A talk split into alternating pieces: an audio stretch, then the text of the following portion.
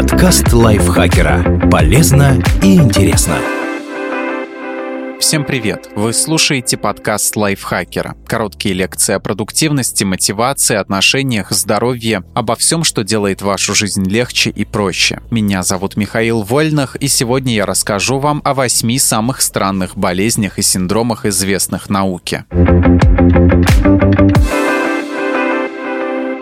Синдром рыбного запаха. Иначе заболевание называется триметиламинурия. Это наследственное нарушение обмена веществ, при котором печень не способна расщеплять триметиламин, побочный продукт переваривания белка. Из-за его накопления в организме пот, моча и выдыхаемый воздух начинают пахнуть рыбой. Естественно, это приводит к проблемам с окружающими. Тем более, что сам пациент своего аромата чаще всего не ощущает и вообще не понимает, почему все его сторонятся. По непонятным причинам болезнь эта чаще встречается у женщин, чем у мужчин мужчин. Ученые считают, что ее развитию способствуют оральные контрацептивы и половой гормон прогестерон. Иногда синдром проявляется также у людей с больной печенью после гепатита. Пока что неизвестно способа полностью вылечить триметиламинурию, но от запаха можно избавиться с помощью специальной диеты, избегая продуктов с высоким содержанием белка и холина, бобовых, красного мяса и рыбы. Кроме того, уменьшить заметность рыбного аромата помогают пищевые добавки с активированным углем и хлорофилином меди. Болезнь Урбаха-Вита.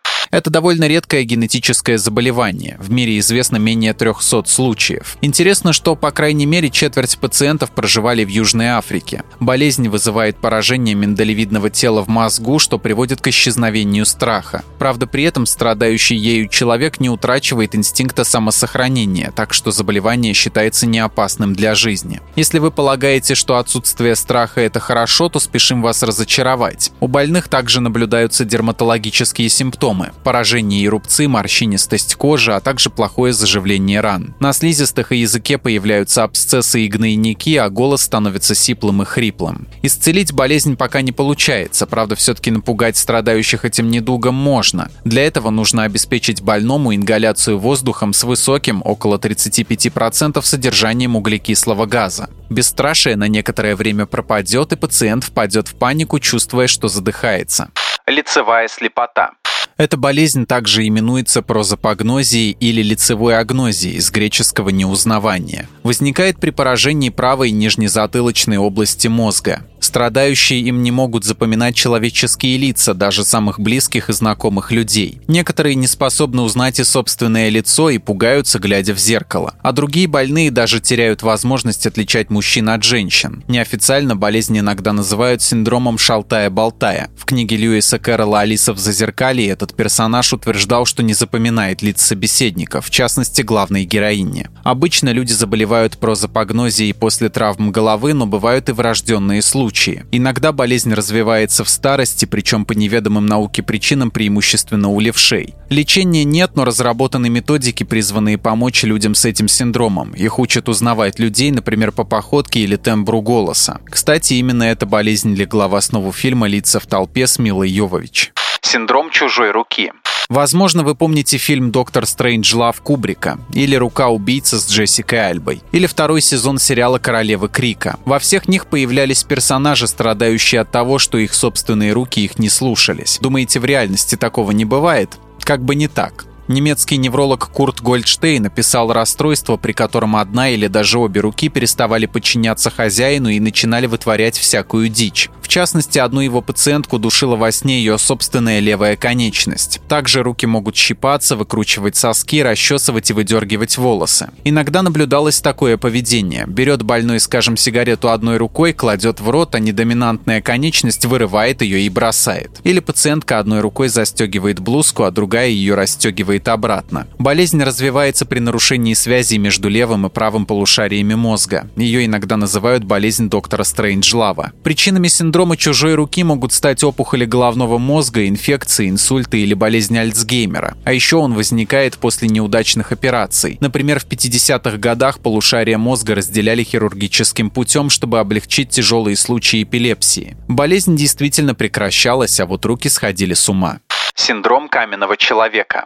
Официальное название – прогрессирующая осифицирующая фибродисплазия. Также ее именуют синдромом Мюнхмейера. Это редкая генетическая болезнь, при которой соединительная ткань организма, то есть мышцы, связки и сухожилия, постепенно превращаются в кости. Она проявляется в возрасте примерно 10 лет и прогрессирует с годами. Организм несчастного, пораженного синдромом Мюнхмейера, буквально наращивает второй скелет поверх первого. Самым ранним симптомом ПОВ является нарушение развития больших пальцев на ногах. У больных они искривлены внутрь, и в них может не хватать суставов. Аномальная костная ткань сначала образуется на плечах и шее, потом болезнь постепенно спускается ниже к ногам. Пациенты могут испытывать проблемы с движением, приемом пищи и даже дыханием, потому что их суставы сращиваются в единую кость. В данный момент болезнь не имеет лечения. Частота ее распространения – один больной человек на 2 миллиона здоровых. Пораженным ПОВ людям следует избегать малейших травм, потому что при заживлении ран они покрываются не соединительной, а костной тканью.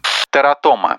Онкологические заболевания – это страшная штука, но тератома особенно ужасает. Это опухоль, которая образуется чаще всего в женских яичниках или мужских яичках, но может появиться и в крестцово-копчиковой области, а изредка даже в мозге, на челюстях, в полости носа или в легких. Из-за непонятного сбоя в механизме деления стволовых клеток организм начинает отращивать ткани или даже целые органы в местах конструктивно для этого совершенно не приспособленных. В опухоли могут присутствовать волосы, мышцы, кости, кости и даже недоразвитый глаз, туловище, конечности или зубы. Чаще всего тератому обнаруживают у совсем маленьких детей. Но бывают случаи, когда и взрослые ходят с ней годами и не догадываются, что у них зубы и волосы во внутренностях. Например, одна женщина в Бразилии до 25 лет прожила с зубами и волосами в яичниках. Другой случай в 1997 году врачи прооперировали новорожденную девочку, у которых обнаружился полностью сформировавшийся третий глаз в области крестца. К сожалению, хирургическое хирургическое вмешательство малышка не перенесла. Другому пациенту, трехлетнему мальчику, которому потребовалась операция в 2016 году, повезло больше. У него тоже обнаружили глаз, причем в мозгу, и после его удаления больной пошел на поправку.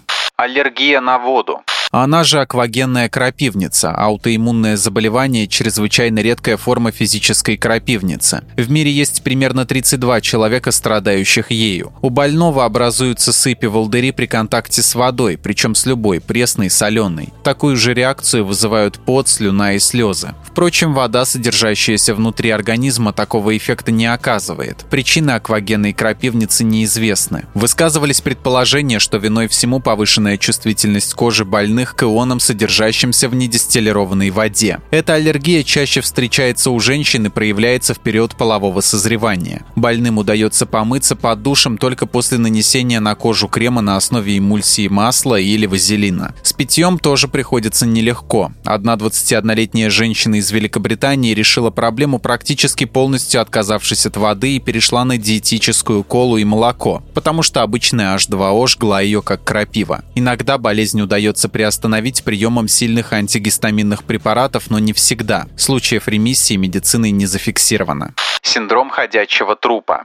Официальное название – синдром Катара. Он никак не связан с зомби-вирусами, это чисто психологическое расстройство. Страдающему от него кажется, что он уже мертв и разлагается, или у него вытекла вся кровь, начался сепсис, либо отсутствуют внутренние органы. Сердца нет или кишечник сгнил. Болезнь открыл в 1880 году французский невролог Жюль Катар. Он описал случай женщины, которая убедила себя в том, что уже давно умерла и банально перестала есть. Сказала, что обречена на вечное проклятие бессмертия и питаться ей уже незачем. И, естественно, скончалась от банального голода. Недуг встречается при психозах, например, шизофрении и депрессии, или травмах и опухолях головного мозга. Некоторые больные уверяют, что умерли не только они, но и вообще все живое в мире. Да и сам мир вообще скоро того. Особо совестливые индивиды переживают, что это они всех убили, нечаянно заразили ВИЧ, сифилисом или еще чем-нибудь, и в скором времени их ждет ужасающая кара. А иные больные, не мелочась, уверяют, что они не просто мертвы, а вообще никогда никогда не существовали. О том, как они умерли, пациенты с синдромом Катара могут придумывать весьма впечатляющие истории, исходя из своего интеллектуального и культурного багажа. Например, парень, убедивший себя, что умер от СПИДа, до этого читал в журнале статью об этой болезни. А одна жительница Ирана с послеродовой депрессией решила, что ее убил персонаж персидского фольклора призрак по имени Ал. Тем не менее, болезнь можно вылечить. Описан случай, как у одного мужчины развился синдром Катара после травмы мозга. Он был убежден, что умер, перестал узнавать знакомых людей и считал, что все, кого он видит, мертвы тоже. Позже, после лечения и восстановления мозга, больной решил, что все-таки окружающие его люди вполне живы. Но вот насчет себя был еще не уверен. А не умер ли он от СПИДа или сепсиса, просто между делом не заметив этого. Наконец, спустя месяц психотерапии пациент спонтанно выздоровел и избавился от иллюзий собственной гибели. Видимо, понял, что для мертвеца он слишком часто ходит к врачу. Спасибо Дмитрию Сашко за этот текст. Подписывайтесь на подкаст Лайфхакера на всех платформах, чтобы не пропустить новые эпизоды. Ставьте ему лайки и звездочки, это помогает узнать о нас новым слушателям. Свои впечатления о выпуске оставляйте в комментариях или отзывах в приложении. И заходите к нам в телеграм-канал подкасты Лайфхакера. На этом я с вами прощаюсь. Пока. Подкаст Лайфхакера. Полезно и интересно.